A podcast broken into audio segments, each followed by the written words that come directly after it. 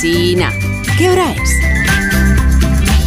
Son las 8 de la mañana, 7 en punto de la mañana en Canarias. Buenos días desde Onda Cero. Más de uno en Onda Cero.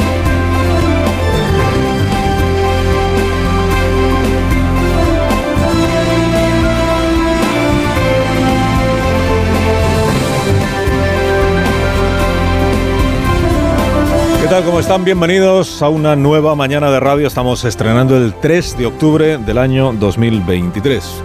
El 3 de octubre de seis años después. Estamos viviendo momentos muy graves para nuestra vida democrática. Determinadas autoridades de Cataluña han venido incumpliendo la Constitución y su Estatuto de Autonomía. Esas autoridades se han situado totalmente al margen del derecho y de la democracia. Han pretendido quebrar la unidad de España y la soberanía nacional, que es el derecho de todos los españoles a decidir democráticamente su vida en común.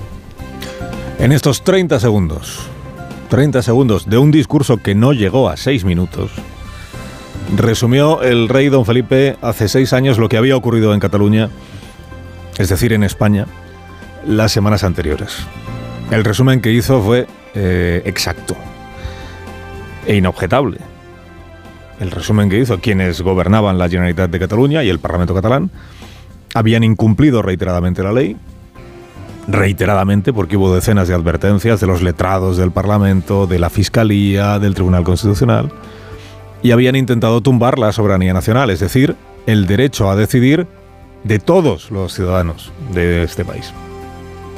Frente a la farfolla independentista que había dominado el debate público los meses anteriores, que si la autodeterminación como derecho reconocido por la ONU, que si las urnas siempre son democráticas, que si el derecho a decidir del pueblo catalán soberano, en fin, todo eso, la concisión precisa del jefe del Estado.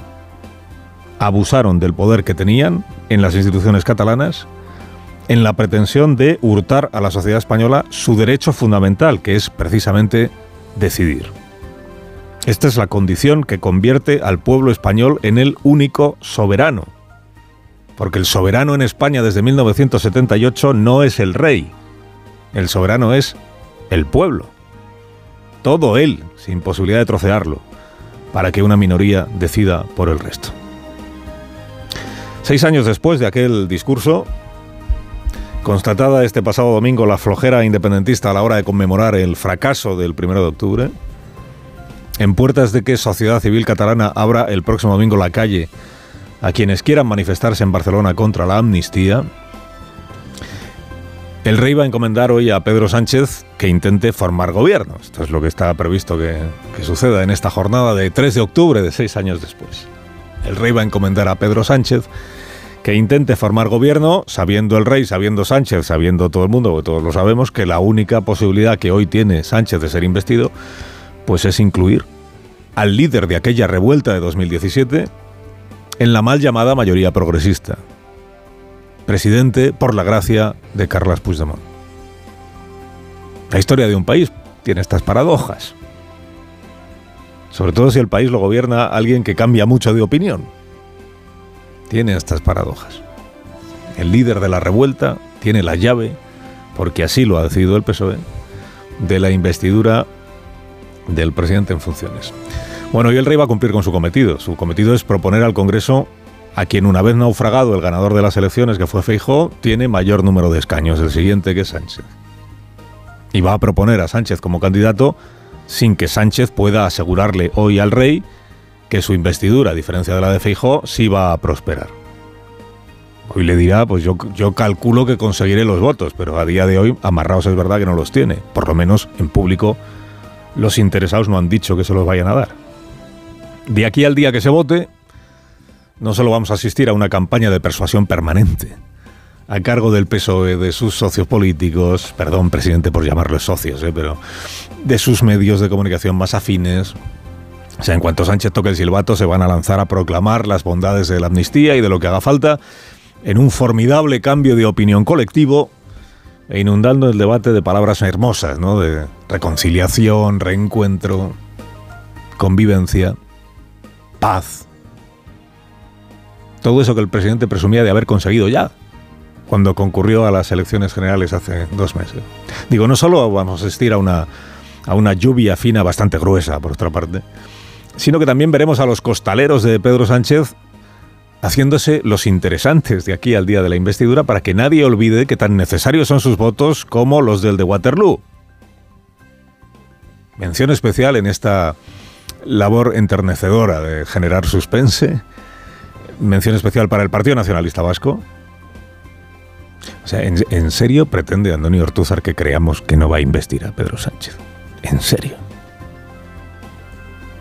Y por encima incluso del PNV, mención especial para Sumar. Sumar, protagonista del momento más embarazoso de las últimas 24 horas de la vida política española. Este momento de ayer a dos voces, en el que Urtasun por la mañana, Yolanda Díaz por la tarde pretenden convencer al personal de que en realidad el apoyo de Sumar a la investidura de Pedro Sánchez todavía no está cerrado. No nos planteamos ese escenario, pero nadie nos puede pedir un cheque en blanco. A día de hoy, lamento comunicarles que estamos lejos de alcanzar este acuerdo. Cuidado, Pedro, cuidado. Como diría el profesor, ¿no? Cuidado, Pedro, cuidado, que a Yolanda tampoco la tiene segura. Que está muy verde todavía el acuerdo. Pero vamos a ver. Pero vamos a ver que, que Sumar hizo campaña como si fuera el PSOE 2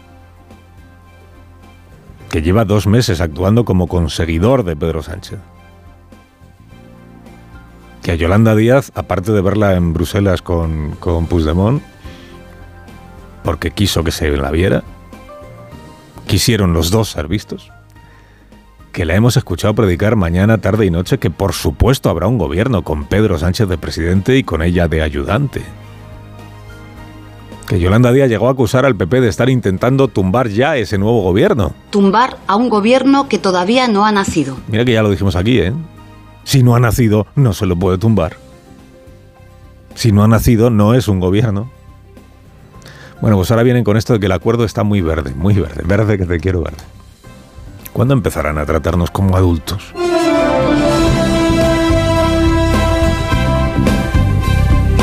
A los ciudadanos de Cataluña, quiero reiterarles que desde hace décadas vivimos en un Estado democrático que ofrece las vías constitucionales para que cualquier persona pueda defender sus ideas dentro del respeto a la ley.